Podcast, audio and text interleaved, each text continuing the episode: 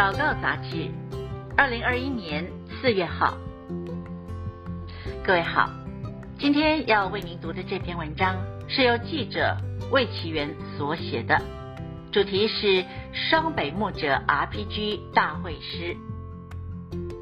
为鼓励北部跨宗派教会更多进入复兴祷告小组 RPG 运动的水流，台湾基督教联盟简称台基盟，在三月十八日在台北真理堂举办了双北牧者 RPG 大会师，一百五十三间的教会和机构，超过三百五十位牧者同工参加。灵粮全球使徒信网络主席周神助牧师说。不管叫什么名称都没有关系，重点是大家一起祷告。他说，神的国降临跟 RPG 祷告有密切的关系。当耶稣升天之后，门徒就聚在一起，同心合意的横切祷告。五旬节的时候，圣灵就降临了，三千人信主。台基盟理事长杨明雅牧师说，当祷告的信念 mindset 改变。为教会复兴、为城市复兴祷告的时候，跟上帝的心意对齐，就会带下复兴。譬如十年前，教会里有一群台南弟兄渴望家人信主，进食祷告了三年，看不见果效。但是改变祷告方向，为台南市、为教会复兴祷告的时候，开始看到老父亲信耶稣，带下一个又一个的家人决志信主。RPG 带下教会家庭的祝福。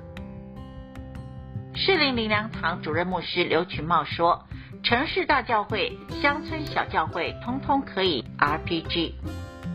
RPG 带给教会极大的祝福。士林灵粮堂前年所建立的一千多组 RPG，经过一年以后，透过感谢祷告、互相代求、福音转化。”三个向度的操练，现在还加入了经文导读，因着圣灵的同在，带下了许多神迹奇事。今年将进入家庭 RPG，等到时机成熟，再进阶到职场 RPG。当遍地 RPG 小组带下神迹奇事发生的时候，神的国就临到台湾，转化国家。基隆灵粮堂周学仁牧师说，去年十一月。基隆灵粮堂向士林灵粮堂学习 RPG 运作。当祷告的火点起，见证此起彼落。一位教会的小组长见证说，因着 RPG 带导，困扰了多年的十岁小朋友尿床的毛病竟然不药而愈。RPG 也成为偏乡开拓的利器。万里灵粮堂一位慕道姐妹参与教会 RPG。为他妈妈白内障手术祷告，还印下主导文来背诵。